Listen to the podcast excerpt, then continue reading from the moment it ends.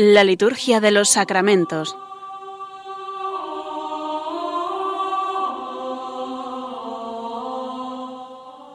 Con el Padre Juan Manuel Sierra.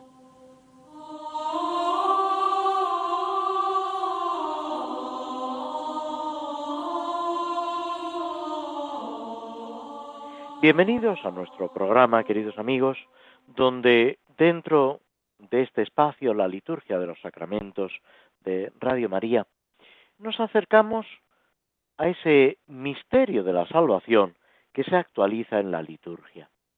En el tiempo de Pascua, en el que ahora estamos, acabamos de rebasar, podemos decir, el tercer domingo de Pascua, que es el último domingo, podemos eh, decir, en el que se lee como evangelio una aparición del Señor.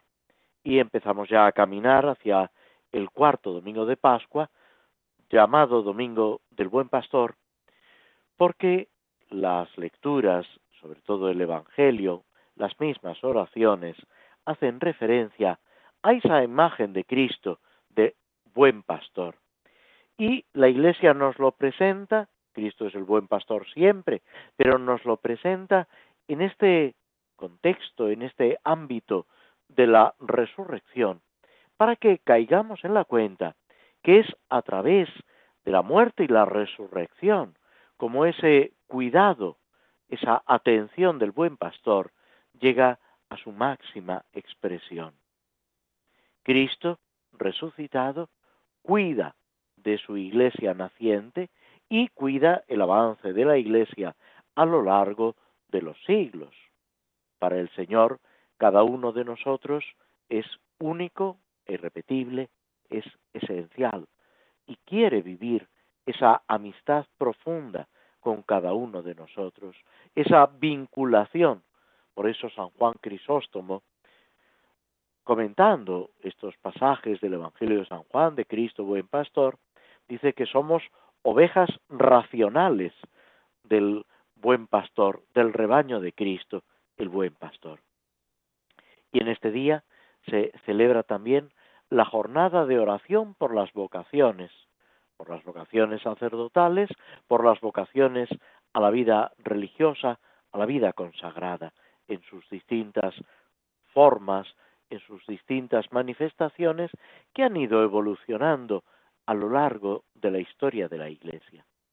Juan Pablo II, en una exhortación apostólica llamada Vita Consacrata, habla de la vida religiosa, de la consagración a Dios como algo esencial en la vida de la Iglesia. Pero las formas han ido cambiando y es muy curioso, muy interesante ir viendo cómo evoluciona, cómo el Espíritu Santo va suscitando esos diversos carismas según el momento según las personas y según las necesidades de la Iglesia y del mundo. La vida eremítica, la vida cenobítica, lo que se llama el monacato, después, ya en la Edad Media, las órdenes mendicantes dedicadas a la predicación, luego las órdenes de clérigos regulares, las, los institutos religiosos masculinos y femeninos. Después surgen los institutos seculares y otras formas de vida consagrada. Todo esto es suscitado, podemos decir, por el buen pastor. El buen pastor que nos llama a colaborar con él en ese cuidado de la iglesia, de la Grey, de ese conjunto de personas que forman la Iglesia y, como os decía, que para el Señor cada uno, cada persona es importante, es única, es irreemplazable. Y todo esto debe animar también lo que antes se denominaba y se puede seguir llamando así el celo apostólico, ese deseo de que todos conozcan a Jesucristo, de que todos amen y sigan al Señor por encima de todo. Pero junto a este tiempo pascual estamos viviendo también el inicio del mes de mayo, mes popularmente dedicado a la Santísima Virgen María. Un mes en el que nos fijamos en ella de forma especial, porque la Virgen María juega un papel primordial en la historia de la salvación. Dios ha querido prepararla para ser su madre, disponerla para que ella acepte voluntariamente ese plan maravilloso de Dios para la redención del mundo.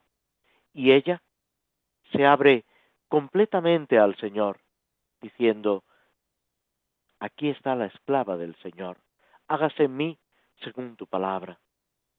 Y no es solamente ese momento, sino que toda su vida es acompañar a su Hijo Jesús, cumplir la voluntad de Dios, hacer ese camino, recorrer la historia de la salvación y, junto a la cruz, recibir ese testamento que es el discípulo Juan, San Juan Evangelista, y en él todos nosotros, acogernos como madre.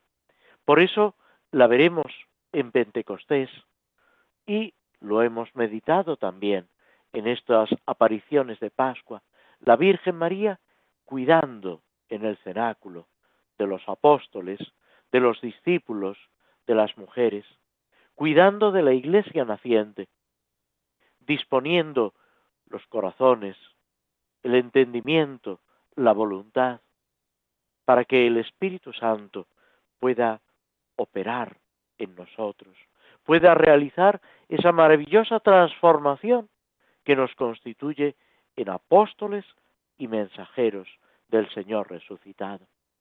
Ese crecimiento de la Iglesia, la Iglesia de los sacramentos, ese, esa realización de la gracia de Dios. Este mes es también fundamental para Radio María, que es la radio de la Virgen y que quiere serlo cada vez más. Y por eso también en este mes se pide la colaboración de todos nosotros, no sólo para el sostenimiento de esta obra ya iniciada, sino para que vaya creciendo y llegue a todo, a todos y a todos los lugares. Los santos que celebramos en esta semana, aparte de San Atanasio, que celebramos hoy, padre de la Iglesia, que participó en el concilio de Nicea, acompañando a su obispo, que luego tuvo un papel preponderante en la lucha por la unidad de la Iglesia, por el reconocimiento de la divinidad de Jesucristo. Mañana celebraremos a los santos apóstoles Felipe y Santiago. Y ya no se vuelve a presentar en el calendario propio de España y en el calendario romano general ninguna celebración hasta la fiesta de San Juan de Ávila, patrono del clero secular español. Pero en este contexto mariano y pascual debemos vivir esa alegría intensa, profunda de la presencia del Señor de manos de la Virgen María. Nos detenemos unos instantes escuchando un poco de música antes de proseguir con el comentario, la reflexión sobre las oraciones de las misas por diversas necesidades.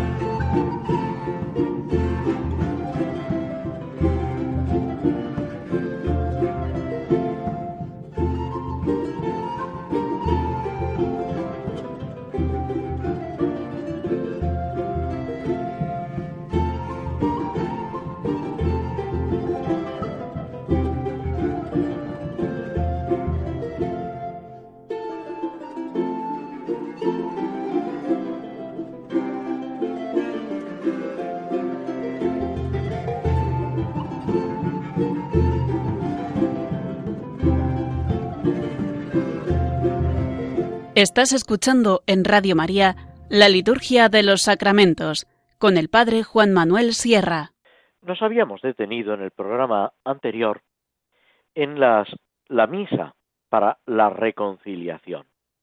Es una misa, decíamos, que no desdice del tiempo pascual y que incluso en la colecta que habíamos comentado presenta este formulario dos oraciones colecta. En la primera presenta eh, entre corchetes eh, algo penitencial que no es eh, absolutamente necesario utilizarlo. Pero es que la segunda oración colecta con la que ahora comenzamos, una pequeña, una brevísima rúbrica, una indicación que aparece en rojo, por eso se llama rúbrica, señala, o bien, sobre todo en tiempo pascual, que esto viene a ratificar, como ya comentábamos, que es un formulario que, si está justificado por la situación espiritual de los fieles, por el momento que estamos viviendo, perfectamente se puede emplear en el tiempo pascual. La oración comienza, como es típico en muchas oraciones colecta, no en todas, con la invocación a Dios. Es esa invocación seguida de una ampliación de esa invocación y, como si dijéramos, una justificación. Vais a verlo. Oh Dios, y es la invocación que luego viene ampliada con ese título Origen de la verdadera libertad. Es Dios el origen de la verdadera libertad. Saludamos a Dios, a Dios Padre, como el origen de la verdadera libertad.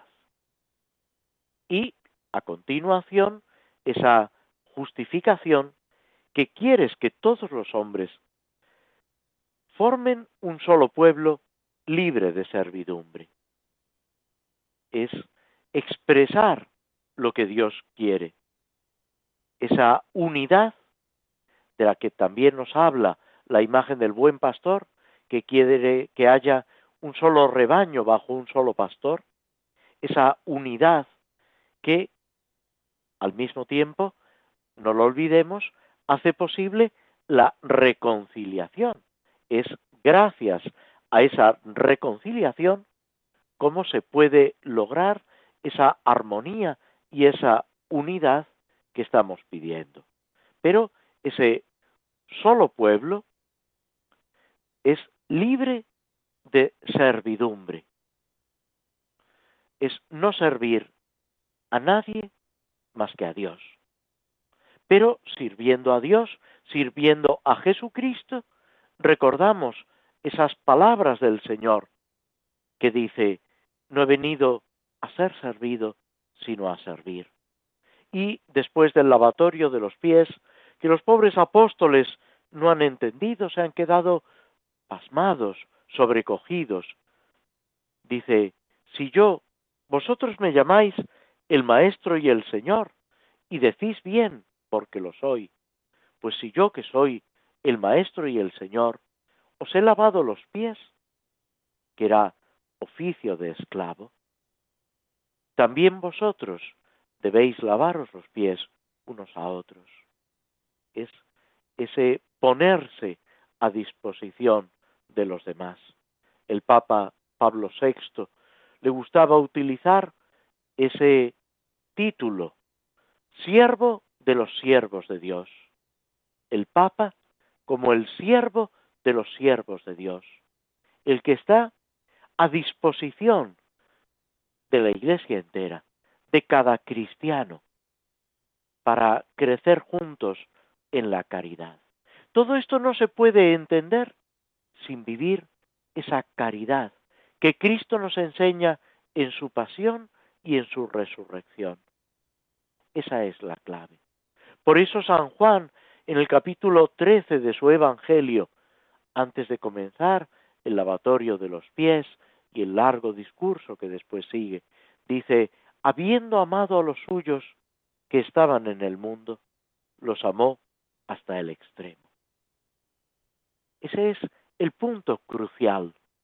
Ahí es donde tenemos que fundamentar nuestras actitudes, nuestros comportamientos, nuestras palabras e incluso nuestros pensamientos, libre de toda otra servidumbre, no sirviendo más que a Dios Padre por Cristo en el Espíritu Santo. Y así, todo lo demás se cumple. Esa es la frase de San Agustín que puede chocarnos un poco. Ama y haz lo que quieras. Ese amor que es el amor a Dios, que libera. También Jesús lo recoge el Evangelio de San Juan en polémica con los fariseos y con los sumos sacerdotes, les dice que solamente el Espíritu, solamente la acción del Hijo les hará libres. Y ellos se enfadan porque dicen, nosotros somos libres, somos hijos de Abraham. Y Jesús les dice, no, vosotros sois hijos de, del demonio. Vosotros cumplís lo que el demonio quiere que cumpláis. Es esa lucha entre Dios, que quiere con su gracia liberarnos, darnos la verdadera vida, y el demonio, el ángel caído, que quiere estorbar, dificultar, impedir, si es capaz, si nosotros le dejamos, esa obra maravillosa de Dios. Sigue inmediatamente después la petición, aunque entre corchetes hay una frase que se añade sobre todo en los tiempos penitenciales y nos otorgas este tiempo de gracia y de bendición. Y la petición, concédenos, al ver acrecentada su libertad, que tu iglesia aparezca con más vigor ante el mundo como sacramento universal de salvación y manifieste y realice entre los hombres el misterio de la caridad. Hay una premisa, podemos decir, en esta petición que luego resulta que es doble, y es precisamente la consecuencia de lo que hemos pedido en la primera parte de la oración, al ver acrecentada su libertad. Cuando estamos pidiendo la libertad para todos los hombres, para ese pueblo único que es el pueblo de Dios, lo estamos pidiendo para la iglesia.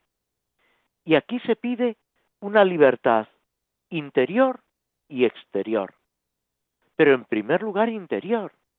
Es en primer lugar esa libertad de no servir más que a Dios, de encontrarnos viviendo, y aquí hago alusión a la parábola del Hijo pródigo, o podemos decir del Padre misericordioso y los dos hijos de porros, si me permitís la expresión. El pequeño, porque se va despreciando al padre, y el segundo, o el mayor, porque aunque no se ha ido, no vive como hijo. Vive, pues como pide el segundo, el hijo menor, vivir como uno de los criados. Y el Padre, en su misericordia y en su amor infinito, lo que quiere es que ambos vivan como hijos, en el amor, en la verdadera libertad. Y esa libertad es lo que por el bautismo, por la acción de la gracia en nosotros, por la redención de Cristo en definitiva, debemos vivir en cada momento de nuestra vida. Pero también esa libertad exterior, que la Iglesia pueda libremente anunciar a Jesucristo, celebrar los sacramentos, transmitir eso que ha recibido, lo que Jesús le dice a los apóstoles, lo que gratis habéis recibido, dadlo gratis. Entregadlo no porque nadie lo merezca o deje de merecerlo, sino porque Dios quiere que llegue a todos. Dios quiere, dice San Pablo, que todos los hombres se salven y lleguen al conocimiento de la verdad. Y así acrecentándose esa libertad interior y exterior, esa vinculación con Dios y esa capacidad de anunciar el Evangelio, la Iglesia aparezca con más vigor, con más fuerza en el mundo. Llegue, y es también frase del Señor antes de la ascensión, hasta los confines de la tierra, hasta los puntos más alejados, y aparezca como sacramento universal de salvación.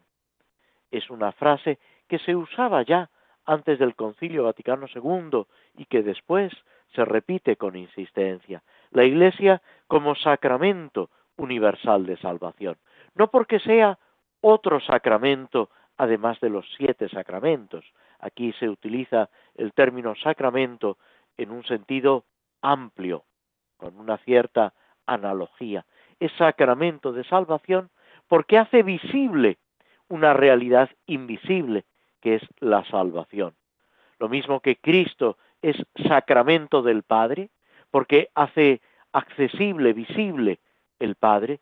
Jesús le dice a Felipe, Felipe, quien me ha visto a mí ha visto al Padre, y el evangelista San Juan, al comienzo del Evangelio, dice, a Dios nadie lo ha visto jamás, el Hijo unigénito que está en el seno del Padre, es quien nos lo ha dado a conocer.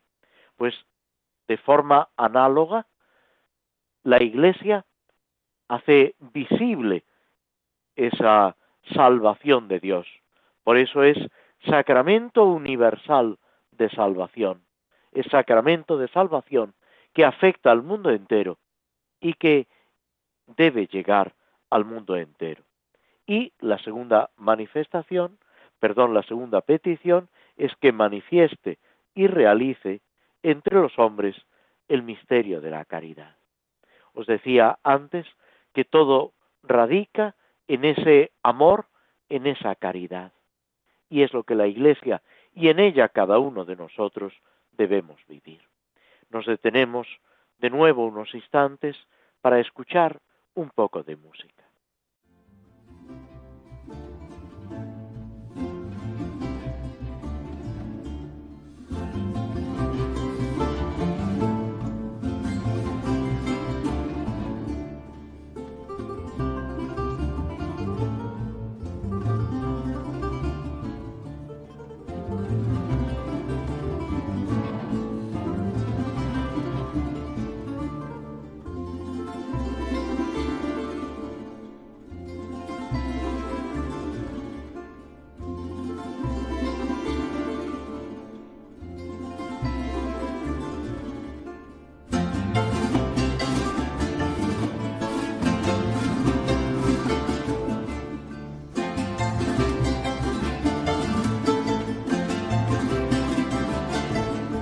La liturgia de los sacramentos. Conoce qué se realiza y por qué de la mano del Padre Juan Manuel Sierra. Vamos ahora a escuchar este mensaje de Radio María, que quiere ser de todos nosotros, pero quiere ser ante todo y sobre todo de la Virgen María, para llevarnos a ella, para que ella llegue a cada uno de nosotros y vivamos con mayor intensidad la vida cristiana.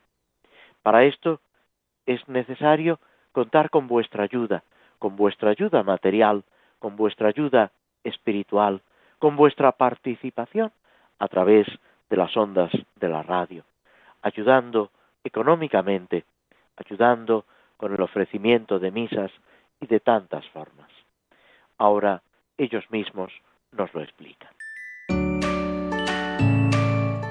En estos tiempos difíciles de conflictos bélicos, crisis económica, social, sanitaria y moral, bajo el profundo impacto de ideologías enemigas del sentido cristiano de la vida, la fe está sosteniendo a millones de personas en el mundo entero. Así lo seguimos experimentando en las 122 emisoras de Radio María presentes en más de 80 naciones, cuyos oyentes están agradeciendo más que nunca la ayuda recibida a través de sus ondas.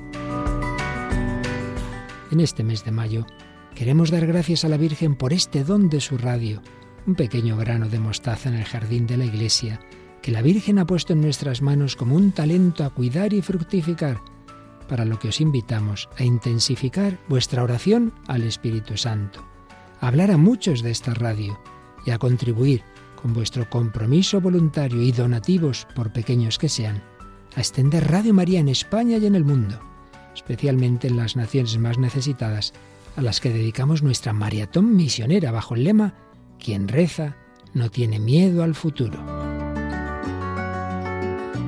En efecto, unidos en cenáculo en torno a María, orando al Señor, no tendremos miedo, recordando lo que nos dijo el Papa Francisco en la noche de Pascua.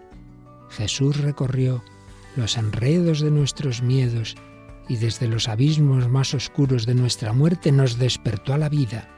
Con el resucitado ninguna noche es infinita y aun en la oscuridad más densa brilla la estrella de la mañana. Ayúdanos a extender esta esperanza. Puedes informarte de cómo colaborar llamando al 91 822 8010 o entrando en nuestra página web radiomaria.es. Radio María, sin miedo al futuro, de la mano de la Virgen, vida, dulzura y esperanza nuestra.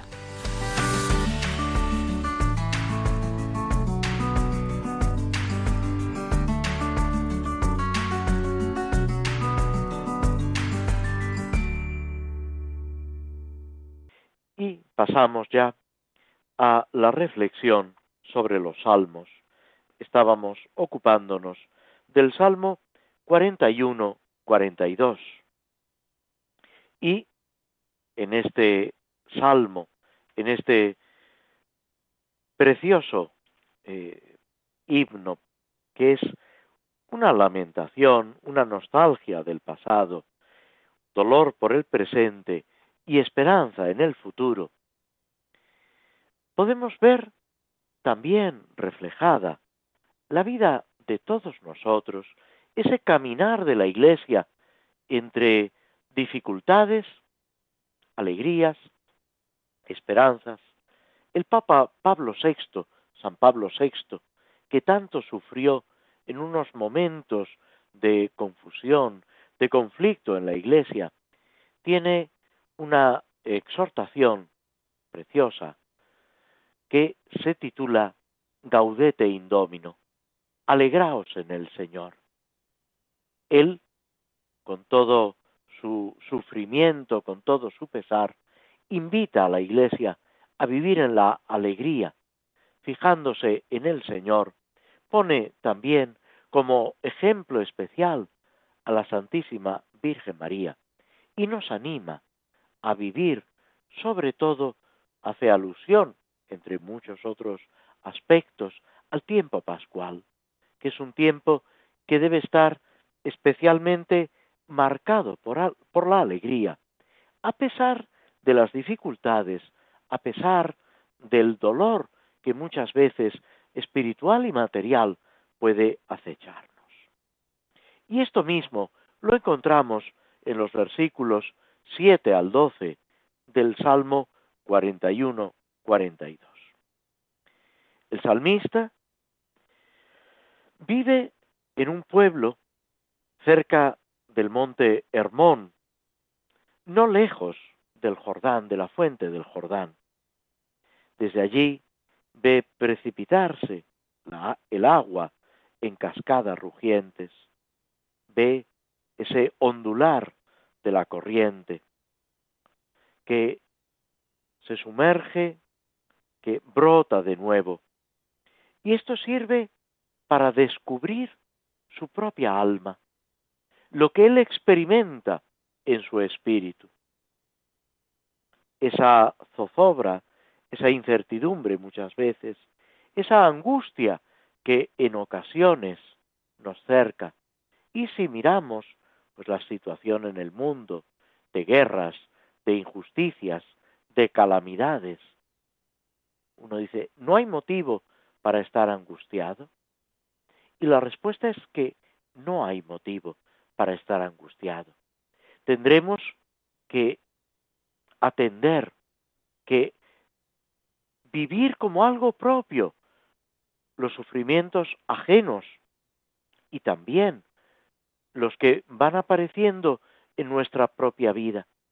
pero siempre desde la esperanza, siempre desde la confianza en Dios, porque la victoria, como se dice en otros salmos, la victoria es de nuestro Dios. Y en el Apocalipsis, tomando estas palabras, se añade, y del Cordero, de Jesucristo, ofrecido en la cruz y resucitado de entre los muertos. Es verdad que a veces el dolor puede ser muy grande, puede llegar hasta lo más profundo de nuestro corazón. Podemos experimentar que no tenemos donde agarrarnos, nos sentimos zarandeados por las olas.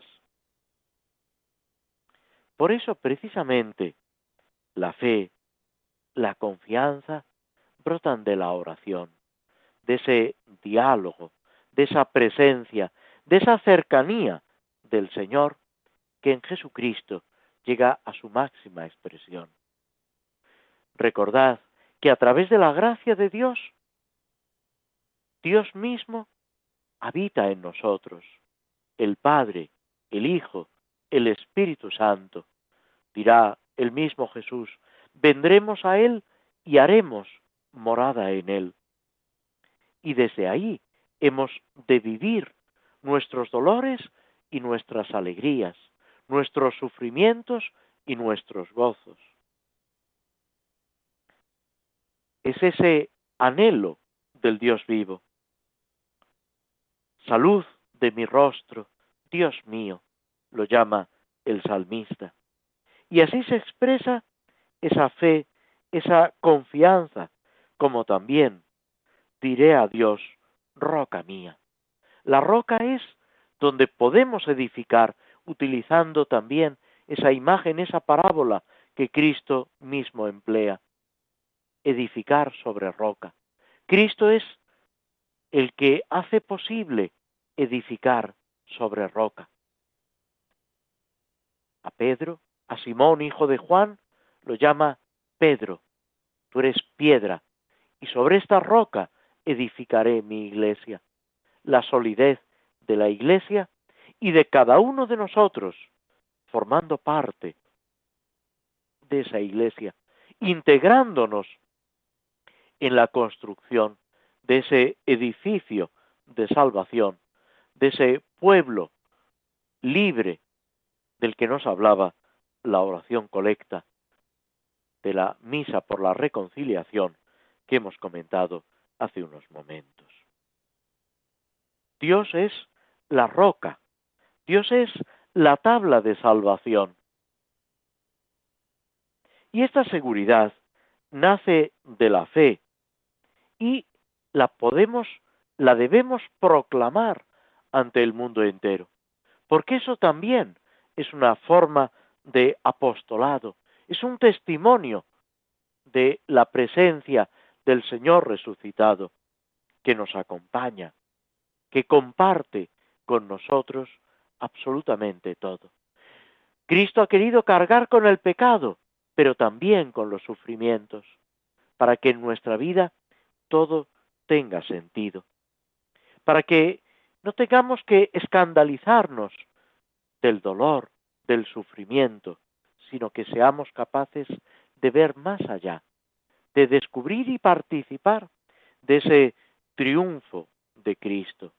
Ante esa pregunta propia del que no tiene esperanza, del que no conoce a Jesucristo, ¿dónde está tu Dios? Lo que muchas veces el mundo pregunta riéndose de los cristianos. Nosotros sabemos que el Señor camina a nuestro lado.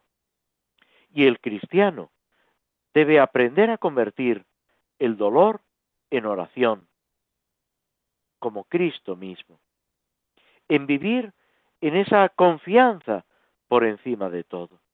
Cristo persevera hasta el final, anegado aparentemente en las aguas del dolor y de la muerte, y sin embargo, como verdadero Hijo de Dios, como reconoce el centurión en la pasión, vence y se alza victorioso, triunfante del pecado, de la muerte, del sufrimiento, y enseñándonos a nosotros ese camino que hemos de recorrer. Seguimos a Cristo crucificado, es verdad, pero sabiendo que no todo termina en la cruz, como pensaban los pobres apóstoles durante el sábado santo. Y el Señor, en el domingo de Pascua, en el domingo de resurrección, les devuelve la esperanza, la alegría, el sentido de su vida.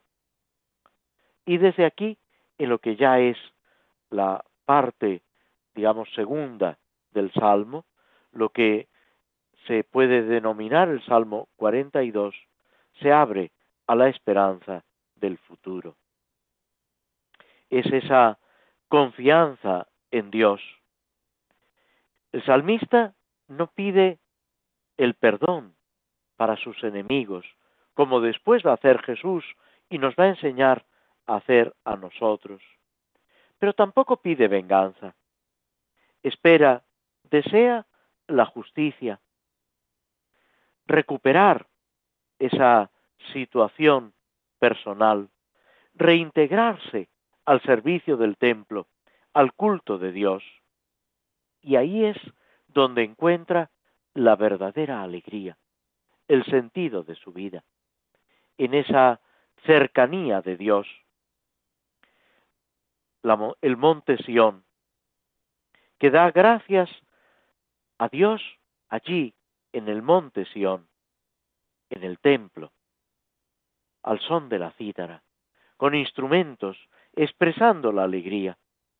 Pero le pedimos a Dios que envíe su luz y su verdad, es decir, el conocimiento de Dios, el conocimiento auténtico de lo que pasa, de la realidad, de lo que nos rodea, de las personas, y la constancia, la perseverancia, que no nos alejemos del Señor, que permanezcamos en ese seguimiento de Cristo por encima de todo, acompañados por los ángeles, viviendo en presencia del Señor junto al altar de Dios.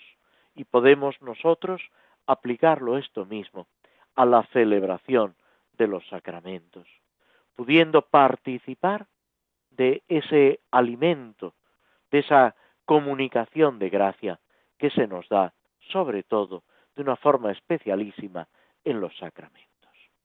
Nos detenemos de nuevo unos instantes, escuchamos un fragmento de esta banda sonora de la película El Señor de los Anillos para reflexionar a continuación sobre esta obra de Tolkien.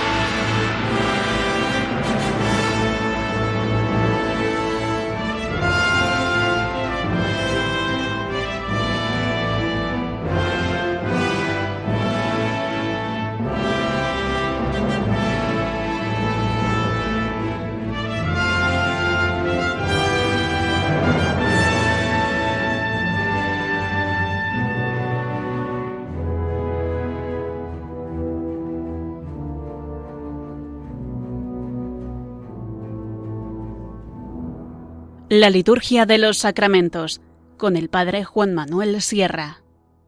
Hemos dejado a nuestro amigo Frodo, como seguramente recordáis, en ese concilio, se llama así en el libro, en esa reunión, podemos decir, porque nosotros el término concilio se usa sobre todo en un sentido eh, más bien eh, religioso, concilio ecuménico, cuando el Papa se reúne con todos los obispos, un concilio nacional, un concilio provincial. Es verdad que el término es perfectamente adecuado, pero podemos llamarlo tanto concilio como reunión, donde se ha mostrado el anillo y eh, están reflexionando sobre si realmente es ese anillo de poder, ese anillo maléfico, malvado, creado por el Señor Oscuro, por Sauron, y qué pueden hacer, qué tienen que hacer, qué consecuencias ha de tener para todos y para cada uno de ellos. Es importante ese aspecto de reunirse para intentar solucionar juntos los problemas, las dificultades.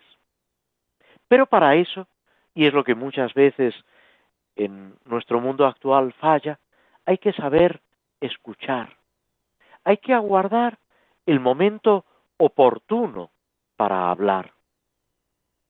Aquí, el Roth, el, el que gobierna en este lugar, es el que de alguna manera preside la reunión y le va dando la palabra a unos y a otros para que ese relato tenga una continuidad, tenga una coherencia y todos los presentes lleguen a comprender el problema y las dificultades a las que se tienen que enfrentar. Bilbo ha hablado, ha comentado cómo se encontró el anillo y después de su relato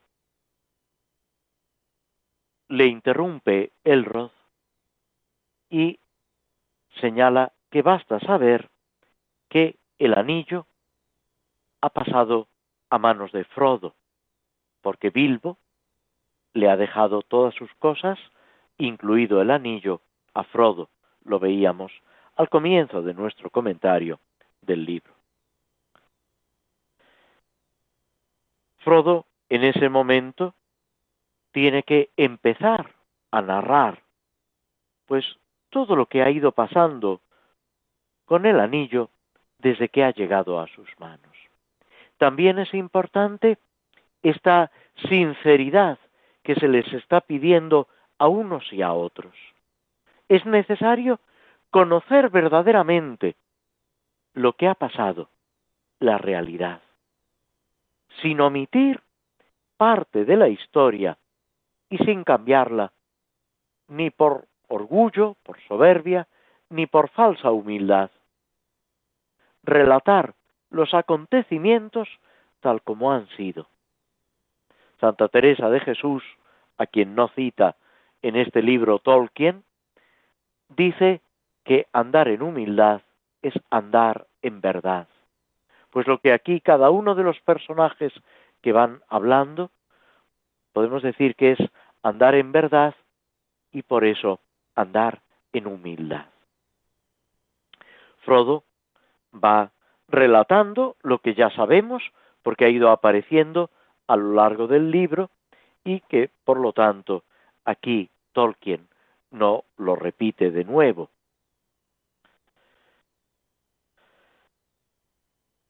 Hay un momento que uno de los elfos pregunta por qué es lo que opinaría de esto el otro mago que va a ir apareciendo, que viene considerado y nombrado el jefe de los magos, Saruman. No digo lo que pasa con Saruman, porque ahora dentro de unos momentos aparecerá. Pero Frodo se lamenta también de que Gandalf, que le había prometido acompañarlo, no haya llegado.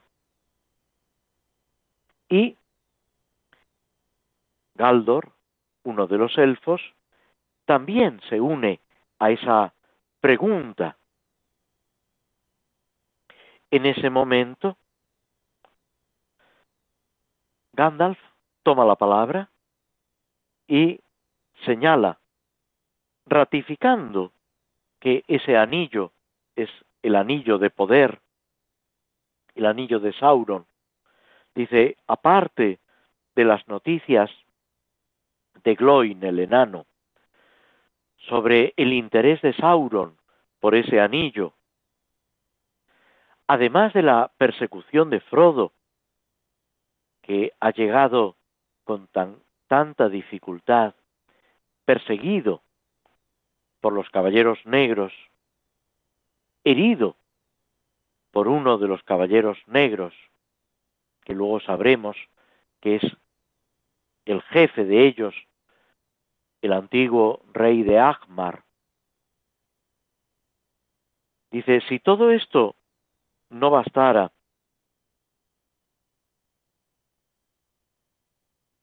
eh, debemos recordar que con los otros anillos, los nueve que tenían los hombres, y que los transformaron en espectros y que conservan como espectros, los siete que se dieron a los enanos y que les han sido tomados o destruidos, y los otros tres, de los que no hace referencia, pero que los poseían los elfos y que los siguen conservando. Dice, del único del que no sabemos lo que ha pasado es del anillo de poder. El enemigo, Sauron, ha estado siempre cerca. Y, gracias a Dios, hasta este último verano, hasta hace unos meses podemos decir, no ha averiguado toda la verdad. Y en este momento Gandalf habla de otro personaje siniestro, el nigromante, el adivino, digamos, eh, malvado, demoníaco, que estaba instalado en una zona en Dol Guldur, cerca del Bosque Negro, y que no era otro que el mismo Sauron, disfrazado, que se estaba preparando para un nuevo ataque. Cuando el concilio realmente se esforzó en echar a ese nigromante del bosque negro, curiosamente es cuando se descubrió el anillo. Y aquí, dice Gandalf, rara casualidad, si fue casualidad. En realidad, hay muchas cosas que parecen que son casuales y que sin embargo tienen un origen, una explicación buena o mala. Y eso se aplica también a nuestro a nuestra vida, a, a nuestro mundo. Sauron se había preparado gobernando Mordor desde lejos. Mordor es el reino de Sauron, del Señor Oscuro, a través de esos nueve sirvientes, los nueve espectros del anillo.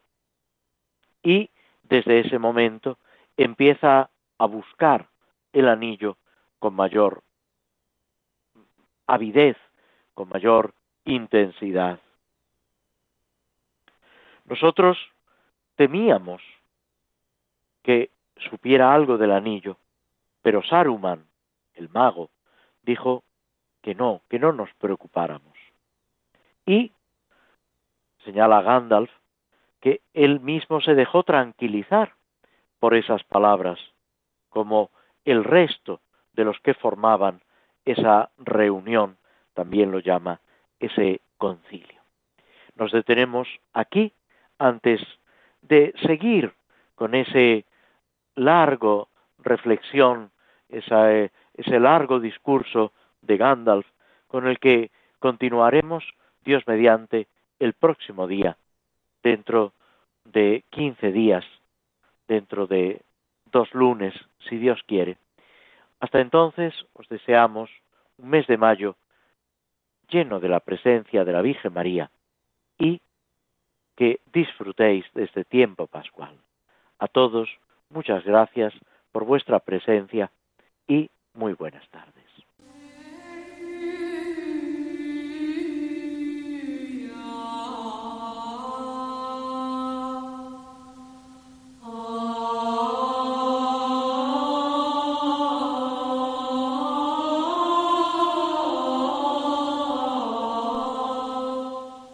Así concluye en Radio María la Liturgia de los Sacramentos, un espacio dirigido por el Padre Juan Manuel Sierra.